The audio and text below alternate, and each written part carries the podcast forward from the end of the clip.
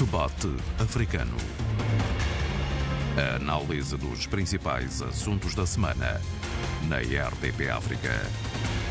Os dias andam agitados nas ilhas. Em São Tomé e Príncipe, o debate do Orçamento de Estado e o Estado da Nação evidenciaram as fragilidades do arquipélago, a maior das quais a financeira.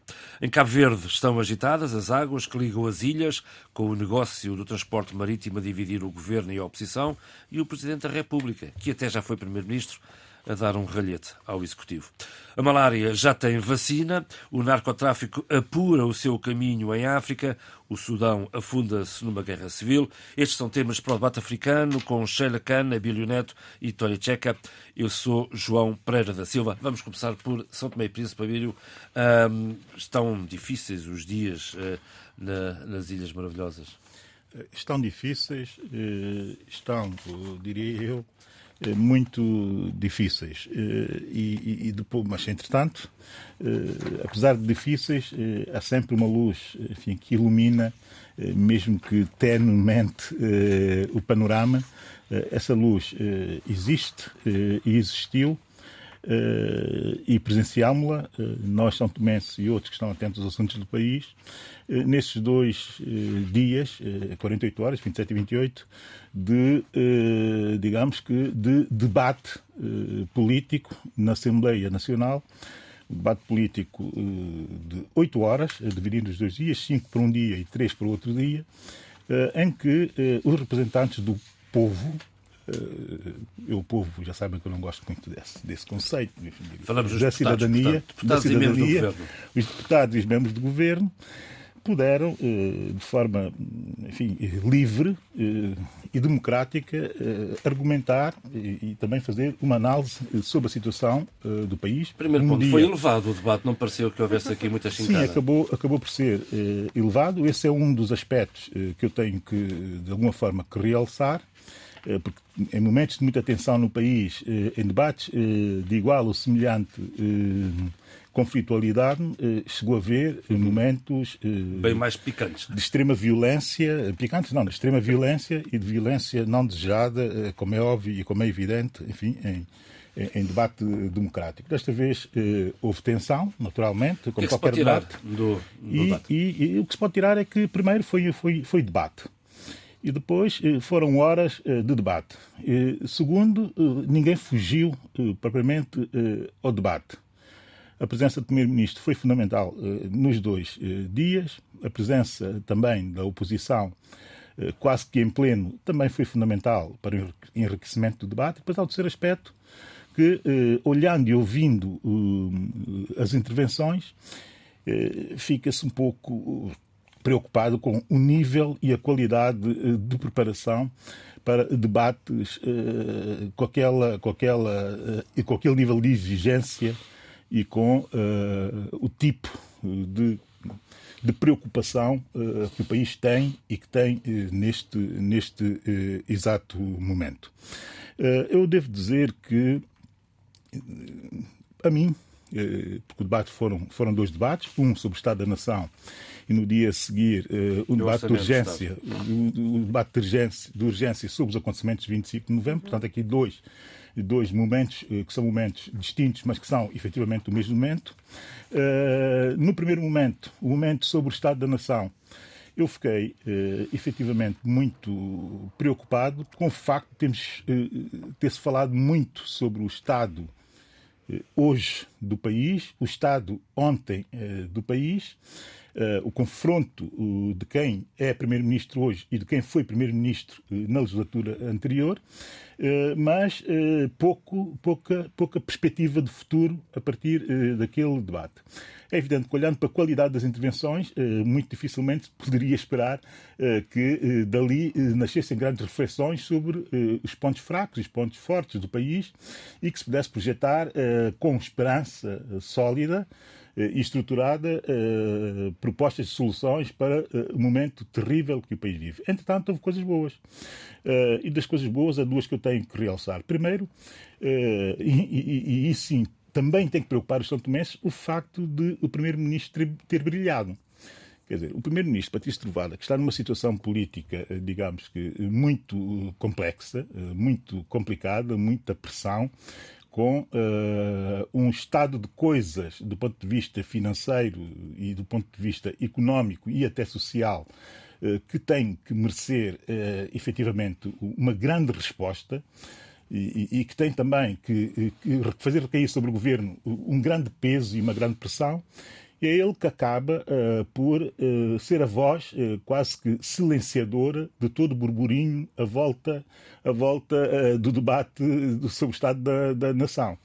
Isto, curioso, eu não estava nada à espera de algo deste ano, surpreendeu-me a mim e surpreendeu a muitos são tomenses, seguramente, que fosse o Primeiro-Ministro a liderar aquele, aquele debate.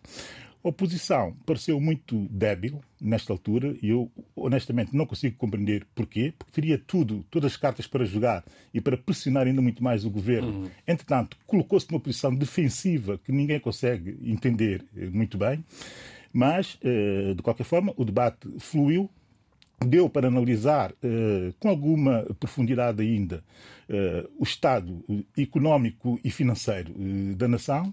Do lado do governo, ouvimos números, coisas muito concretas e, e, factos.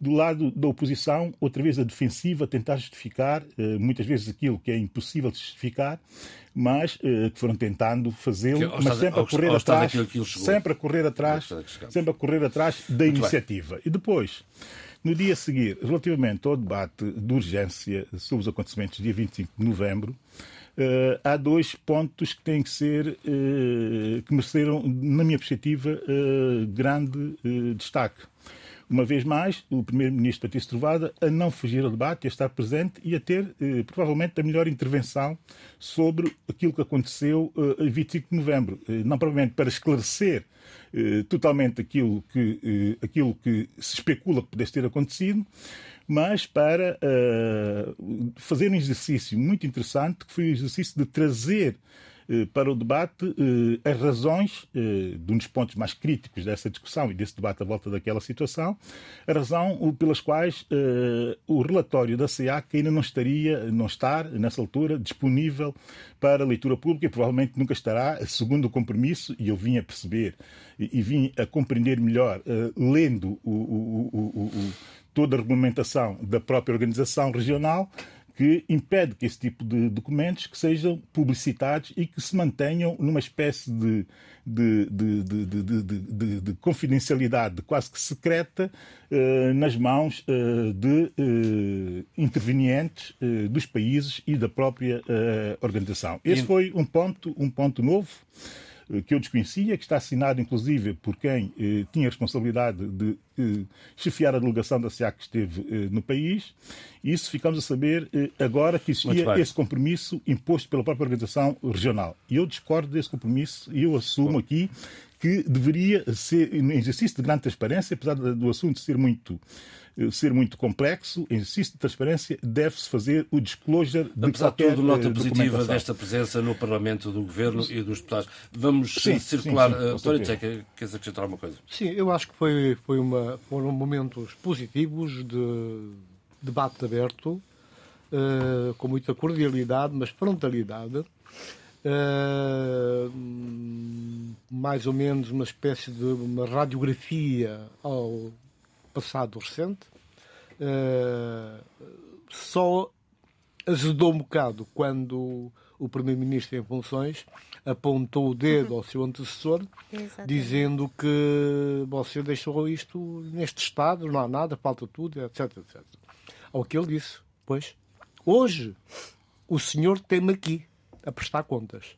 O senhor, quando, quando acabou a sua, a sua governação, fugiu foi-se embora, não prestou contas. E hoje está aqui a falar. E não se esqueça que quando saiu, não tinha uma gota de combustível para alimentar a central elétrica. Tivemos que sair a correr e comprar combustível para não ficarmos às escuras. Portanto, isto mostra um bocado como é que as coisas, portanto, estão equilibradas, responsabilidades divididas. Eu penso que esse é o caminho que uh, os políticos são tomenses devem seguir eh, naquela perspectiva de um objetivo, um fito muito concreto, que é melhorar a situação de São Tomé e Príncipe e o povo merece. Sheila, quero dar umas, uma chegazinha antes de passarmos queria. à frente. Faça Eu então. ouvi com muita atenção o discurso de Patrício Trovoada, um discurso assertivo, soberano, alto até, uh, e acima de tudo fixei uma expressão que ele disse: nós encontramos um país com numa decadência económica. Mas não foi só isso. Ele fez, como parece bem, uma grande, uma, uma, anatomia muito específica sobre o que é que significa esta decadência económica, o que, se, que é que significa encontrar este país completamente desprovido, rarefeito de uh, oportunidades de futuro. E há aqui uh, só alguns temas que, que, me parece que merecem uh, relevância na nossa reflexão. Ele vai à corrupção, à desorganização, à incompetência, ao egoísmo, à perseguição e à impunidade e falta de autoridade do Estado, como ele diz, que tomaram conta da nossa administração pública. Eu acho que são dimensões e variáveis extremamente importantes para pensar e Uh, uh, fazer aquilo que ele também disse. Nós vamos inverter esta situação porque nós fomos eleitos para pelo povo. Acho, achei muito importante, acima de tudo, uh, como disse, o tom. O tom foi um tom realmente de alguém que está à frente de uma nação, alguém que tem noção eh, plena do seu passado. Há pouco o Abel falava da, da, da, da, oposição e da forma como a oposição se manifestou. Penso que Patrício Trovoada, Trovoada peço desculpa, esteve à altura do seu lugar, acima de tudo, esteve à altura das suas palavras e da sua autoridade. E esteve à altura daquilo que ele fez de um lema, parece-me a mim, muito importante, que é nós fomos eleitos e, portanto, perante o descalabro e a decadência económica em que temos este Estado, o nosso, a nossa nação, nós vamos inverter a situação.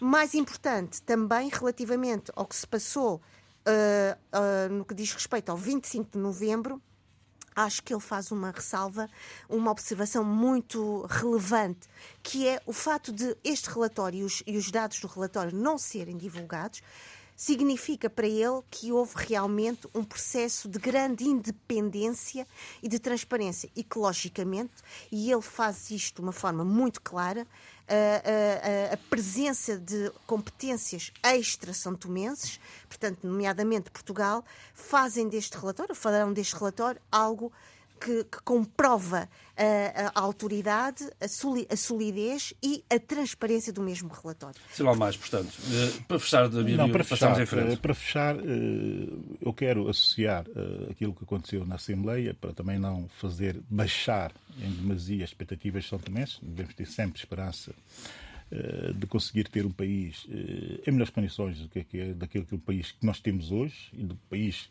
que vimos tendo nos últimos tempos, eh, dizer que se calhar associaria aquilo que se passou lá a duas mulheres são tomenses que eu quero hum. realçar, porque são, colateralmente, têm muito que ver com aquilo que aconteceu nesses dois dias no Parlamento. Pode parecer marginal, mas acredita em mim que na minha cabeça, que não é muito complexa, até bastante básica, parece que existe aqui inter, interligação. Uh, uh, houve lançamento, que eu, enfim, disse aqui uhum. que haveria de haver o lançamento do novo livro uh, da Conceição de Lima em São Tomé e Príncipe. A primeira coisa que me saltou ao nariz, quando vi com os meus olhos as imagens daquela apresentação, na Cacau, foi o facto de, na plateia, eu não ter encontrado membros do governo.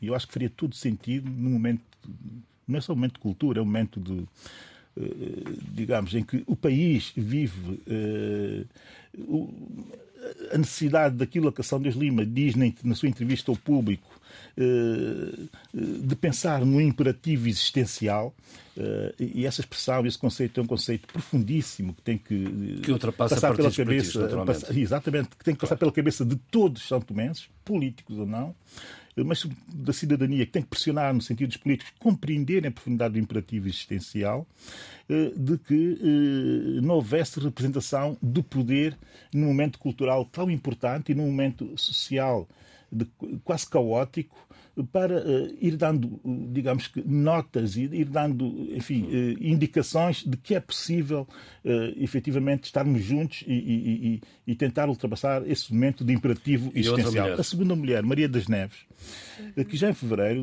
enfim, teve a simpatia de me enviar um documento que ela produziu para o Banco Central, enquanto, enquanto funcionária, quadro do Banco Central, o documento que se chama Graduação de São Tomé e Príncipe da categoria de países menos avançados a países de rendimento médio, desafios, oportunidades e papel do Banco Central nesse processo.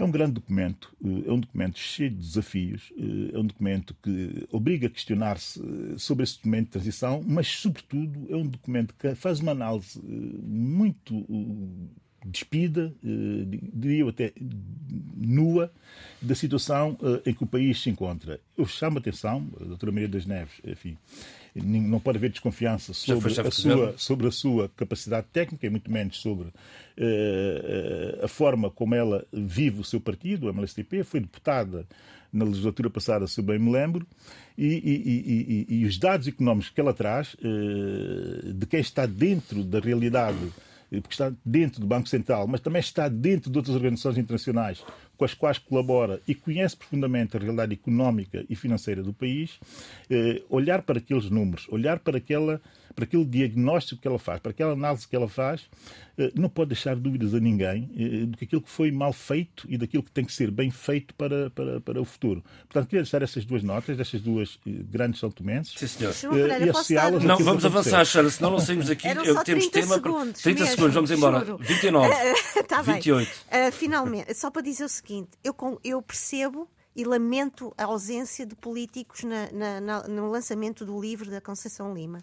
Mas também percebo porque a Conceição Lima, o pensamento da Conceição Lima, é um bisturi da nação de Santo Mense e que não agrada aos políticos e a política muitas vezes não lida bem com a verdade, não lida bem com aquelas vozes que olham para essa verdade e que trazem para o espaço da cidadania, do espaço público e do debate e do pensamento, determinados uh, espaços sombras, Muito ausências bem. e silêncios que, que, merecem ser falados. Os nossos, os nossos políticos, Paulo, têm uma certa alergia a tudo que é cultura. Esta é que é a verdade. Tony, não saias daí porque vamos, eh, vamos contigo até Cabo Verde, onde estão agitadas as águas uh, um, entre o governo e, e, e, a oposição, que, que já foi governo naturalmente, e agora com o Presidente da República, que já foi primeiro Primeiro-Ministro também a envolver-se nesta disputa. Em causa estão, bom, digamos que o que disputou isto tudo foram os transportes interilhas, mas há um acumular de situações que, que, que agora vieram de cima. Sim, são várias as situações e adivinhava-se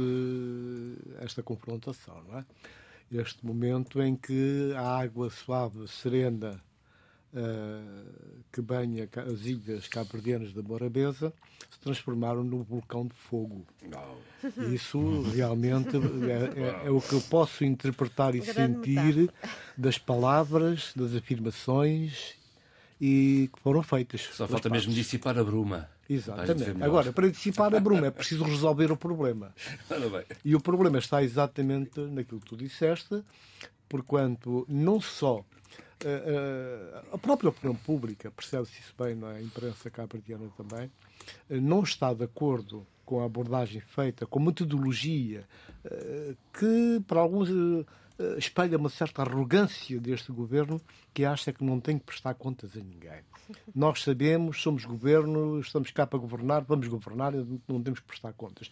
Mas, do ponto de vista jurídico, legal, eh, o governo tem que prestar contas e há áreas em que o governo tem que prestar contas ao Presidente da República, tem que manter informado. E neste caso, e outros que já aconteceram, ele foi posto um bocado à margem. E o Zé Maria Neves, que nós conhecemos, não é pessoa para ficar quieta, indiferente a esta situação. Ele não aceita qualquer tipo de afronta em silêncio. E ele reagiu, acabou por reagir e com a reação dele, portanto, nós vimos uh, várias vozes a surgirem de pessoas com algum gabarito do ponto de vista uh, jurídico e, e, também de governância que alinharam na, nas críticas feitas pelo Presidente da República. É evidente que dá para perceber que o governo foi um bocado atabalhoado na questão do, da aplicação dos preços, da política que estão a desenvolver, das opções feitas e resultado é que o ministro teve teve que vir ao terreno uh, fazer meia culpa, né? justificando-se. Bom, isso são situações que se devem uh, evitar. Sobretudo quando nós, olhando para este, este tabuleiro, encontramos, portanto, situações um bocado desnecessárias, de, de acusações que não cabiam neste momento, que é uh, o atual governo criar dúvidas sobre o período em que o atual presidente foi chefe do governo. Portanto, isto não caiu bem. Uh, percebemos percebe-se isso muito pela imprensa, própria imprensa e pela voz popular. Né? De maneira que eu acho que aqui o que há que fazer é que as partes têm que usar maior serenidade e cooperarem. É, é, é necessário. E essa é que é a morabeza, o espírito, a alma da morabeza, é, é rigor eh, na governação, rigor na prestação de contas e rigor, portanto, da transparência. É, é algo que tem estado a faltar. E já agora aproveito para abrir a ponta do outro véuzito, que é a questão do Supremo Tribunal de Justiça em relação à, à, à decisão que tomaram em relação ao advogado que que esteve. Ora, o deputado, deputado também. Uh, o, o, jurista, o jurista hum. uh, que, que esteve inclusive em greve de fome e que foi condenado, etc. etc. E agora parece um dos maiores, uma das maiores vozes de, de, de, da área da justiça de Cabo Verde, Vladimir Brito, pai da Constituição hum. da República de Cabo Verde, que vem já secundar outras figuras da vida cabo-verdiana, como alguns escritores, alguns críticos, jornalistas, que têm estado a pôr em causa uh, esse tipo de coisas. De maneira que eu acho que, uh, o que o que há a fazer aqui é realmente um recuo de forma que uh, o diálogo prevaleça e Cabo Verde possa continuar a ser um exemplo para, para todos nós. É? Como é que viu toda esta, esta troca de picardias entre governo, oposição este e Presidente da República? como dizia o João Pereira.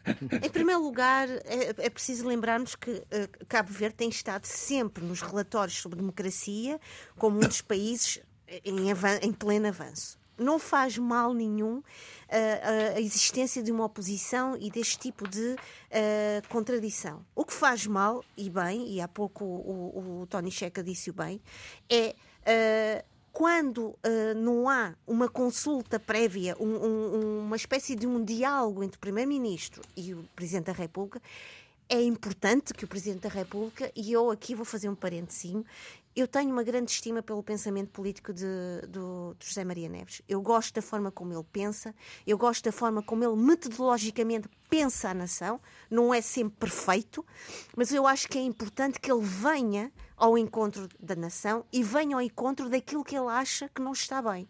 E neste momento, no que diz respeito à questão uh, dos, do, desta situação sobre os transportes públicos, em que ele diz mesmo em que há um inegável retrocesso em setores vitais da sociedade, nomeadamente no que diz respeito a este aumento uh, de 80% dos transportes, de transportes marítimos da taxa, eu acho que ele fez bem em pontuar a sua, a sua, a sua uh, opinião, em pontuar a sua reflexão, em pontuar, acima de tudo, algo que é importante. Não podemos pedir ao povo, ao nosso povo, confiança política, se nós também, no momento certo e na altura certa, não a concretizamos, não a realizamos e não a manifestamos no sentido de acolher, proteger as necessidades e as preocupações do nosso povo. E, portanto, eu acho que ele esteve bem. Acho, acima de tudo, que é preciso discutir democraticamente estas uh, frições, estes piquinhos, como dizia o João Pereira, Sim. e acima de tudo, estas oposições têm de ser ponderadamente e politicamente conversadas com transparência. Sim, e, portanto, acho que a posição de José Maria Neves esteve muito bem. Duas notas. Uma para, para, para dizer a Tony Checa que eh, a questão não é propriamente do Supremo Tribunal, que também esteve lá, mas já estamos ao nível Tribunal Constitucional. E foi aí a intervenção, a reflexão do Vladimir Brito relativamente à situação do Amadeu Oliveira. Amadeu Oliveira. Situação que nós não temos falado aqui eh, muito, mas que deveríamos eh, parar um dia uhum. para eh, pensar e repensar profundamente a situação do Amadeu Oliveira, porque não faz nada, eh, não faz nada de bom a qualidade da democracia em Cabo Verde, a situação que está a ser vivida e que foi criada quase que assintosamente pelo sistema judicial para penalizar um elemento que eles achavam e acham que é um elemento incómodo. Perturbador. E eu, eu, assumo isso porque conheço efetivamente e tenho acompanhado tudo que se tem passado, inclusive os acordos, as decisões judiciais, e estou muito à vontade para dizer o que acabei uh, de dizer. Relativamente ao transporte uh, interilhas, há aqui duas situações. Há a primeira situação do aumento dos preços, mas também há a questão do contrato, uh, do contrato de concessão em si. Eu não vou alongar muito. Eu não vou alongar muito. Uhum. Porque logo no início o contrato levantou muitas dúvidas pela forma e pelo modelo que foi encontrado. Eh, eu admito, e admito sempre, eh, que esses contratos, que são fundamentalmente parcerias público-privadas, eh, que é um modelo que eu gosto, é um modelo que eu assumo como um modelo enfim, que ajuda imensos Estados. Mais próximo do ideal. Imensos Estados que têm muito pouca capacidade de gestão. O espaço público tem muito pouca capacidade de gestão, tem outras todas muito boas, mas gestão é um problema na administração pública. Mas quando estes contratos são pensados, há um princípio, há vários, mas há um princípio que eu acho que tem que ser o princípio fundador de qualquer destes contratos, eh, que é o princípio eh, da repartição equitativa eh, dos riscos. E esse princípio muitas vezes não é. O risco é bem, para o Estado e é, menos para o é, privado. exato, não é muito bem muito bem ponderado. E não é ponderado por uma série de razões, uma série de interesses que estão constantemente à volta desses contratos que têm como base as parcerias público-privadas. E este é um caso iminente de uma situação deste género. Não só propriamente por agora estamos numa situação em que o Estado tem que endividar-se para financiar a aquisição de novas, de novas embarcações, quando o contrato original obrigaria os concessionários a, a fazê-lo, a terem que fazer esse, esse esforço.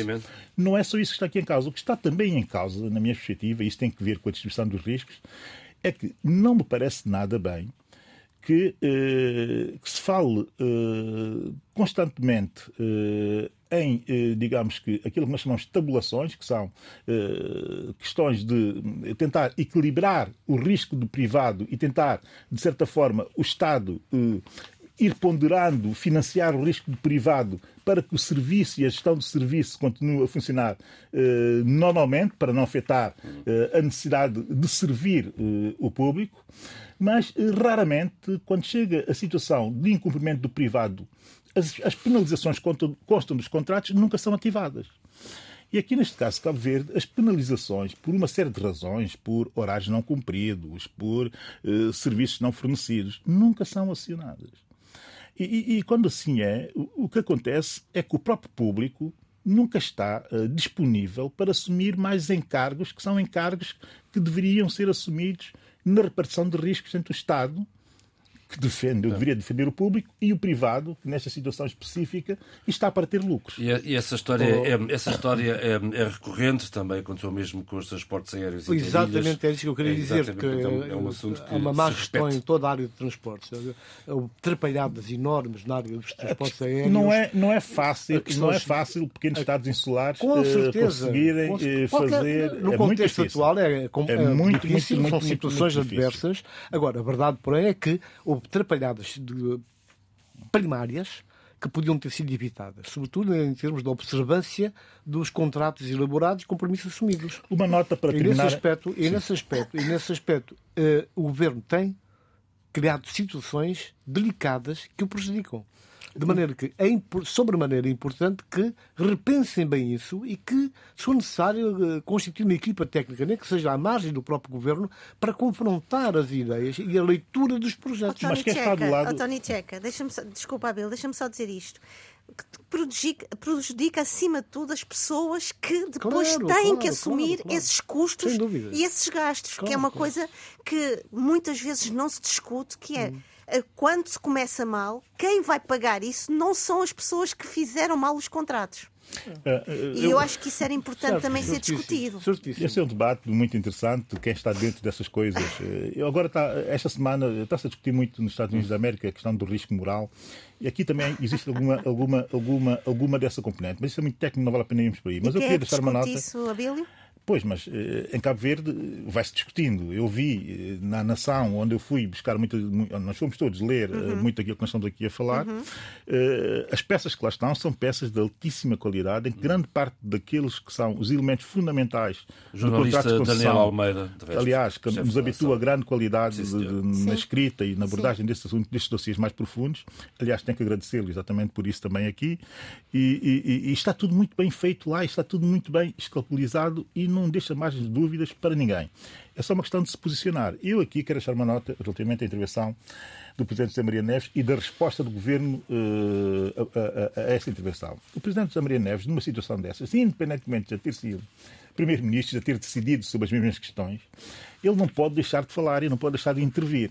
Uh, porque uh, o som que vinha da, da cidadania eh, não permitia não intervir. Mesmo Era muito quando... ruidosa. É, não, e ele é... tem que exercer a magistratura. Não, tem que exercer a magistratura e também tem, eh, e isso ele fez e fez muito bem, que assumir o seu legado. E é bom que se assuma, claro, é bom que se faça esse claro, exercício. Claro. Assumo o meu legado com, com, é com é um bom povo, com, com um mau povo, mas eu também tenho uma visão sobre esse assunto e Sim, sei senhor. que tem que falar vamos, pela, vamos, pela vamos, vamos avançar. Uh, vamos a Angola. Sheila, pode, não sai daí. Não saio. Não sai daí. É porque em Angola verificou-se a, a, nomeação de um Procurador-Geral da República que não reúne o consenso dos Procuradores da República Angolana, mas foi uma nomeação lugar, do Presidente da República. Uh, Parece-me tão tão desagradável uh, esta situação que estamos, a, estamos a, a, observar em Angola, porque Inocência Pinto foi a mais votada para preencher o, o cargo de Procuradora-Geral da República, com 11 votos. Seguindo do. Uh, e é preciso dizer, do, do, antigo uh, atu, uh, atual uh, procurador Helder Peter Gross, que se nos lembramos, o ano passado, no meio daquela confusão toda, daquele caos uh, que a justiça angolana viveu e ainda continua a viver, de repente uma, temos uma surpresa em que ele se recandidata ao lugar e, de certa maneira, vai ocupar novamente o lugar. Oh, Sheila, desculpa interromper-te. Diz, diz. Depois de ter dito que não queria continuar. É, não, exatamente, eu ia, eu ia chegar. De repente, em cima da, da meta, exatamente, aí está ele outra vez. Ora bem, isto cria, uh, para quem está de, de, fora, e há pouco o Abilo estava a falar da questão do risco moral, eu acho que as nossas, uh, os nossos países vivem, e esta expressão não é minha, mas eu gosto muito desta expressão, de uma espécie de amnésia moral. Às vezes esquecemos do, do que acontece, daquilo que nos causa tantos atritos e tantas vulnerabilidades, e lembremos-nos que Peter Grosch quis realmente sair e neste momento vai, e toda a gente sabe, e já, já há grande uh, burburinho e, e, reflexões em torno disto, que vai ocupar um lugar que importa dizê-lo, que não foi o mais votado, foi até, inclusivamente, e eu acho que é, isto também é importante dizê-lo, uma mulher.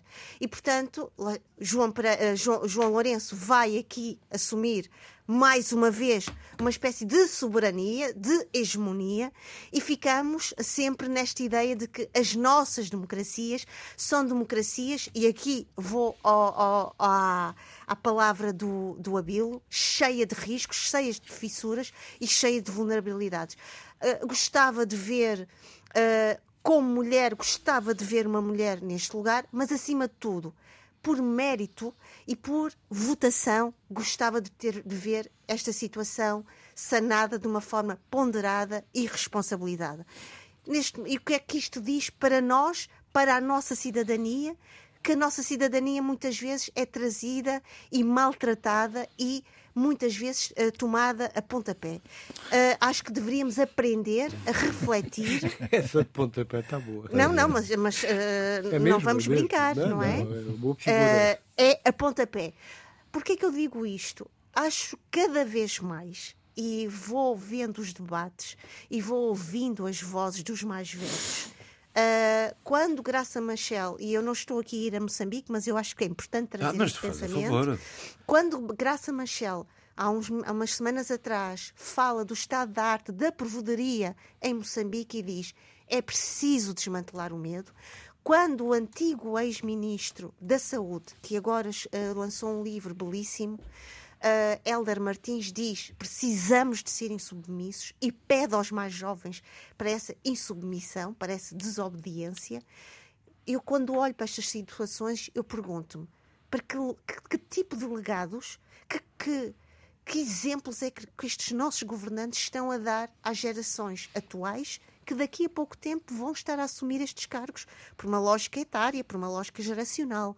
E, portanto, para desmantelar o medo, para sermos insubmissos, nós temos de ter bons exemplos e temos de ter exemplos que nos possam reforçar a nosso lado ético, a nossa moralidade e, e acima de tudo, refrescar no, o nosso presente e o nosso presente histórico. Até porque e... os presidentes dos Tribunais de Contas eh, e do, do, Supremo Tribunal de Justiça de Angola também estão a contas eh, com, exatamente, com casos exatamente, de Exatamente, e portanto, quando eu digo que estamos a tratar a nossa, a nossa cidadania a, a, a pontapés, é, este é um exemplo concreto, entre outros, logicamente. Não, e nós vemos como é que a cidadania, como é que as pessoas da sociedade civil uh, tem estado a intervir neste assunto, não é? E bem, e, e bem. Pois, eu, aqui o, o, meu amigo e colega William Toné foi muito claro e foi pontapeou esta situação de uma forma incrível, dizendo que é mais do mesmo.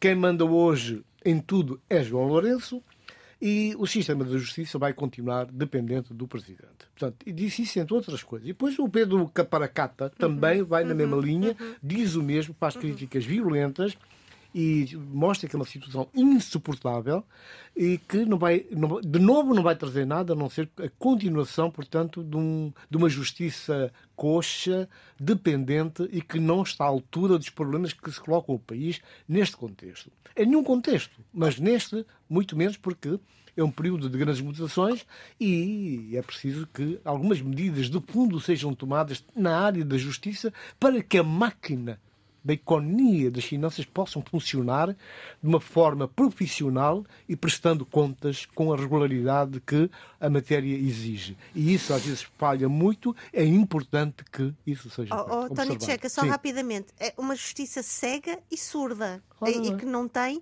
qualquer tipo de uma clarividência e de consciência histórica, não só sobre o seu presente, mas uma responsabilidade cívica e moral para, para com o seu futuro. Na justiça que não receba ordens. Aqui, aqui, aqui duas dimensões eh, que são fundamentais para analisar a situação da justiça em Angola neste momento. Já tínhamos falado sobre isso aqui há coisa de uns meses, de umas semanas. Eh, crise em toda a administração da justiça angolana, é preciso dizer isso. Eh, no Supremo, no Constitucional, no de Contas e, e, e finalmente e também eh, na, na Procuradoria. É, é, são demasiadas crises para o topo da justiça uh, num país que pretende, primeiro, porque é, se calhar, o maior slogan do Presidente João Lourenço, combate à corrupção. Uhum. e como sabemos, não há nenhum combate à corrupção sem uma justiça forte, uma justiça que dê corpo a um Estado de Direito, que dê corpo a um Estado de Direito real e efetivo. E, e nessa perspectiva, uh, a questão não é só a questão uh, de reputação financeira, não vou outra vez aos riscos, mas também a reputação política. Porque o Presidente João Lourenço, nas escolhas que tem feito, e são escolhas que tem feito de facto por um poder discricionário que lhe é dado pela Constituição de Angola, é preciso dizer isso. Ele não está a assumir, não está a assumir nenhum protagonismo, nenhuma competência que a Constituição não, não lhe dê. Vamos dizer isso eh, de forma clara eh, para abordarmos eh, tudo o resto e para fazer sentido tudo aquilo que nós estamos a dizer. O Armindo Laureano, do Novo Jornal, enfim, colabora também aqui com a RDP África, enfim, numas, numas, numas abordagens que fez nas redes sociais, dizia que aqui não nos podemos esquecer de quem fez essa, essa Constituição, que teve a oportunidade de a rever, como foi o, o, caso do presidente João Lourenço, e que não tocou nessas, nessas competências. Portanto, o presidente João Lourenço fez uma revisão constitucional muito recentemente, ou seja, a maioria do MPLA, a supermaioria do MPLA uh, na, na, na, Assembleia uh, Popular de Angola.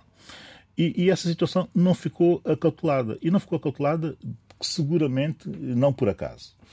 Contudo, contudo o, o efeito boomerang de ter situações dessas na Constituição e, sobretudo, de as usar reiteradamente, como tem feito o Presidente João Lourenço, porque é já a terceira ou a segunda vez, a segunda seguramente, mas eu acho que é a terceira vez que ele faz uh, opções contrárias às opções que os órgãos da justiça uh, tomam.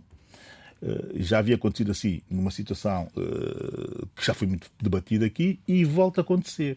Volta ele a assumir a decisão contrária à decisão dos órgãos do sistema. Isso tem riscos, porque o efeito boomerang é que toda a responsabilidade por tudo que venha a correr mal vai parar a presidência, porque foi só e exclusivamente da responsabilidade dele assumir eh, a decisão. E nós vivemos muito uh, nesta coisa que, de facto, achei muito, muito interessante essa expressão, uh, essa expressão que, que, que, que, que, que a Sheila trouxe uh, da doutora Graça Machel, não, do pontapé Ai, não. Do pontapé, o medo. Do pontapé, quer dizer, eu não vejo, eu, não, eu, não, eu penso que, que já não é daqueles que se autolesionem-se, quer dizer, que nem o pontapé na sua, na sua outra perna com o pé direito, por muito torpe que seja, a jogar futebol, que eu não sei se joga ou não. Mas já os outros. aos outros.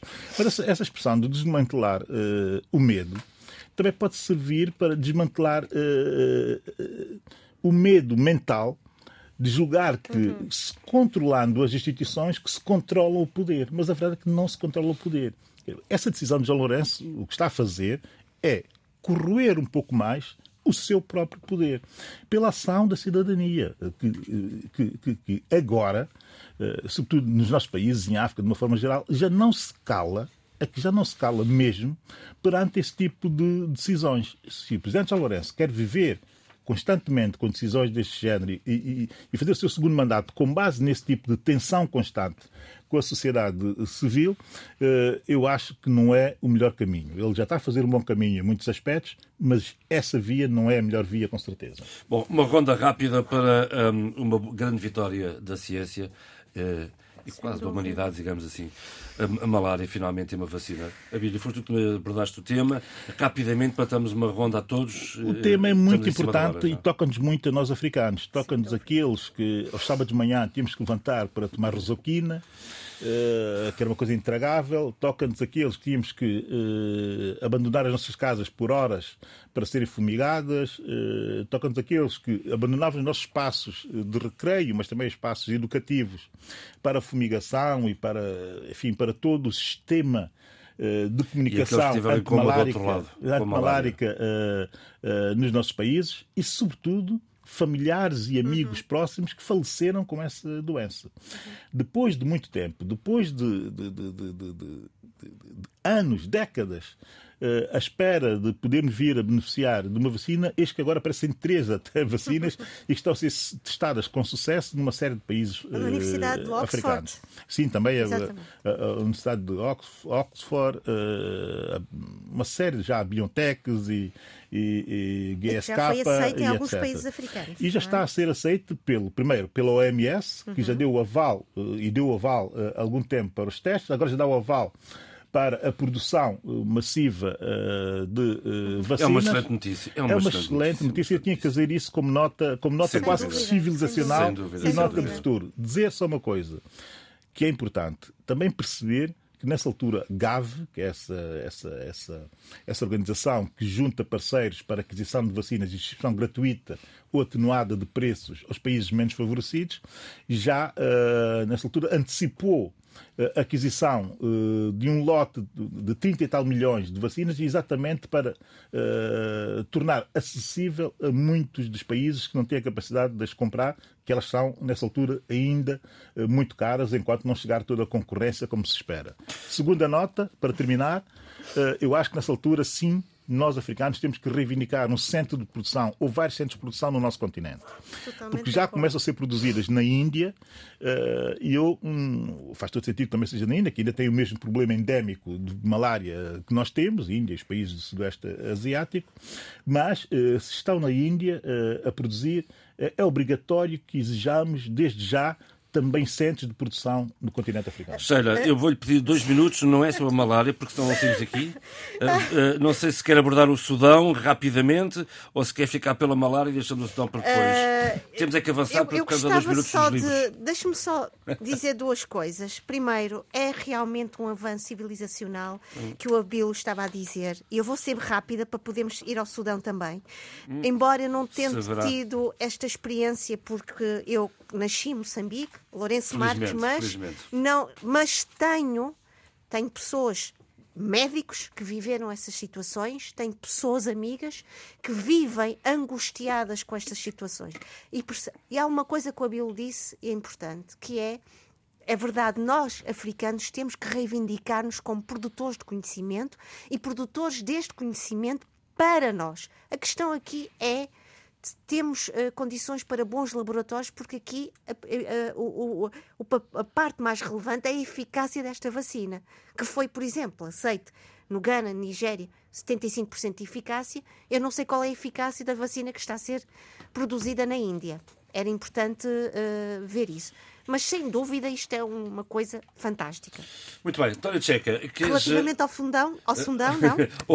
ao fundão, não. O fundão ao tem umas boas cerejas. Que, é uma, que, é um, que está no, no, o fundão dança-se, eu sou meio fundão, dança-se é? dança-se bem, e muito. António, queres entrar neste, no, no tema da malária? Ou, não, tens não, um tema do narcotráfico tenho, já ai, gastado há algum tempo? Que tenho, tenho. E, não vai já dar para hoje, não vai dar para hoje, infelizmente. Sobretudo porque não é, só, não é só o narcotráfico, mas a questão, portanto, de tudo que existe à volta Sim. do tráfico uh, de dinheiro. Para a semana podemos falar sobre esse tema, que há muita coisa. Uh, muita, muita matéria. Muito matéria. Se tiveres 5 minutos. 5 uh... minutos não dá, não dá, desculpa lá. Então, então vamos já. Uh, agora, só sobre a saúde é uma questão que é uma outra, a outra vertente. É que a malária tem sido um entrave às políticas de desenvolvimento. Sem dúvida.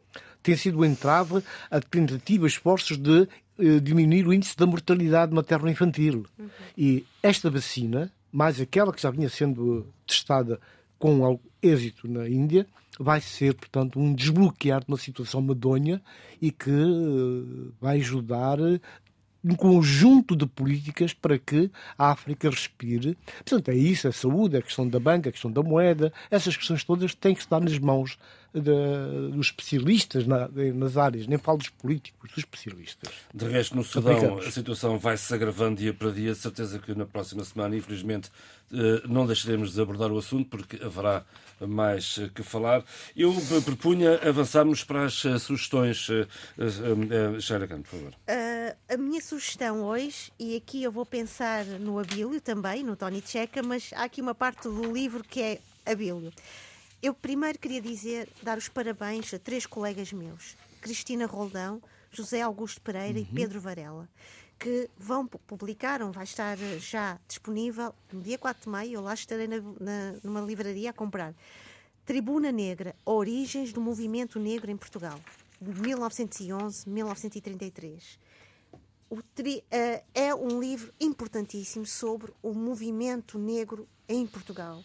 O surgimento desse movimento negro, entre os estudantes negros, o panafricanismo e outros caminhos, do internacionalismo negro português, Mário Domingos, do anarcossindicalismo ao movimento negro, e outra parte não menos importante, muito relevante, Mulheres Negras e Mobilização Política. É um livro importantíssimo. Eu há pouco estava a falar nesta ideia de, de uma consciência histórica para o presente e para o futuro. Este livro é importante, é importante sobre visibilidade, a representatividade no pensamento colonial, pós-colonial, anticolonial em Portugal, já de uma negritude forte, intelectual, mas uma negritude que tinha já em si uma componente de dever, de responsabilidade histórica e de memória. Parabéns, Cristina, parabéns, José Augusto Pereira, parabéns, Pedro Varela. Muito obrigada. Muito parabéns, Cristina Rolou. Abílio, avança. Bem, eu, uh, duas notas para dois desaparecimentos. O primeiro do R. Belafonte, já que uhum. estamos a falar na consciência negra, uh, por muito interessante que possa parecer e por muito que se possa dizer sobre R. Belafonte, como nós temos uma audiência também mais jovem, eu aconselharia nessa altura verem eh, o Harry Belafonte, não o cantor e não, provavelmente, o ativista pelos direitos civis, mas verem o Harry Belafonte como ator. Eh, Carmen Jones é um dos meus filmes preferidos, um dos filmes da minha vida, do Otto Preminger, de 1954, com a magnífica Dorothy Dandridge, eh, que é baseada na ópera de Bizet, mas adaptada a um contexto negro, de um bairro negro, e, e, e é um filme absolutamente uh, genial. E o, e o Harry Belafonte, nesse filme, faz um papel extraordinário, é um grande ator também, às vezes esquecemos desse, desse detalhe, mas que não é um detalhe, é um, é um grande pormenor. Uh, e claro, com a Dorothy Dentes, que foi a primeira atriz negra a ser nomeada para o Oscar com base nesse filme. A segunda referência para o desaparecimento de Ryushi Sakamoto é um japonês, mas um japonês com umas ligações à África e à cultura africana o, o, se calhar aqui panafricanista, muito interessante. Uh, também marcou muito um grande Magnífico. livro, um grande, um grande disco dele, para além de ser um grande escritor de bandas sonoras, digo escritor, porque era mesmo escritor de bandas sonoras, de grande cinema, enfim, e também um ator. Uh, ele tem uma ligação com a África muito interessante. Há um, um álbum dele, de 1991, que é o Art Break, que é um dos grandes álbuns da minha vida também e que tem lá Youssou N'Dour, tem uma série de africanos a fazerem eh, música de vanguarda, ele era todo um vanguardista, eh, juntamente com Ryushi eh, Sakamoto. E depois tem uma banda sonora que, sempre que eu a ouço, remete-me para, para, para, para, para o norte da África, a banda sonora de Chatham Sky, que é genial, é tão africana e é, é tão impossível ver como é que um japonês olha para a África a partir daquela distância e consegue Mas ele era um refletir. Homem do é? mundo. Era de facto um homem do mundo. E depois, para terminar, música, Susana Baca, afro-peruana, eh, vai estar em Lisboa com seu, um dos seus últimos espetáculos, eh, Palavras Urgentes, eh, no Tivoli, no dia 4 de maio. Portanto, aconselho toda a gente a ver a Susana Baca, sub... sobretudo a ex-ministra da Cultura do Peru em determinado momento, num governo mau, mas ela foi ministra da Cultura no Peru, mas sobretudo pensando num, num personagem que foi muito, muito próximo da Susana, da Susana Baca, da Susana Baca que é Maria Helena Moiano, que era uma ativista negra que foi uhum. barbaramente morta pelo Sendero Luminoso. E a mim faz muita impressão como é que radicais de esquerda negros, eh, eu vejo com camisolas desse Sendero Luminoso como se fosse uma coisa muito gira. Quando o Sendero Luminoso o que fazia era matar ativistas negros uh, no Peru e matá-los de forma bárbara, à frente dos seus filhos. Uh, depois de morto, meter 5 quilos de explosivos, arrebentar com aquela senhora, a Maria Helena Moiano, e sempre que eu penso na Susana Baca, penso no Landau, que ela dedicou a Maria Helena, uh, que era uma referência para todos que pensavam a esquerda, progressista, mas não radical a ponto de valorizar mais a morte do que as soluções políticas. Não? Muito bem, Tânia Tcheca. 29 de abril, 16 horas, no Centro Cultural de Cabo Verde, em Lisboa, na Rua de São Bento, Jacira da Conceição vai apresentar eh, o seu projeto Chombon.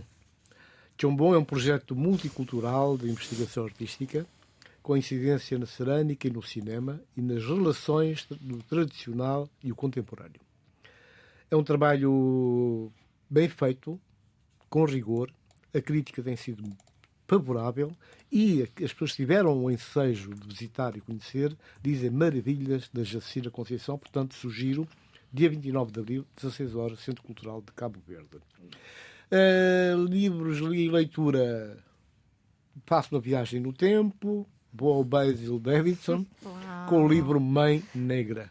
Uau. E isto, esta minha proposta é muito dirigida e a pensar nos nossos jovens os nossos jovens devem ler Mãe Negra, uh, que é uma tradução do Black Mother uh, de 1961, que, embora uma editora que acho que já não existe uh, em Portugal, editou em português. Vale a pena porque mostra-nos como é que, de facto, foi historicamente e, na realidade, a relação da África com a, União, com a Europa e com a América. Uhum. Né? Uma relação, inclusive, de contratos, acordos assinados, tratos enormes, e que do século XV até o século XIX vigorou. Depois houve a invasão, veio a colonização, deu no que deu e o no que está a dar. Portanto, vale a pena ler. Eu sugiro, sobretudo aos jovens, meio negra, vai ser difícil se calhar encontrar. É um grande, é um grande livro. Mas vale a pena. E assim se fez o debate africano esta só semana. em inglês. Eh, tá- Em inglês há. Sim. Assim se fez o debate Sim. africano esta semana, com o apoio técnico de João Carrasco. O programa está sempre disponível em RTP Play, também nas plataformas habituais de streaming. Fique bem. Debate africano. A análise dos principais assuntos da semana na RDP África.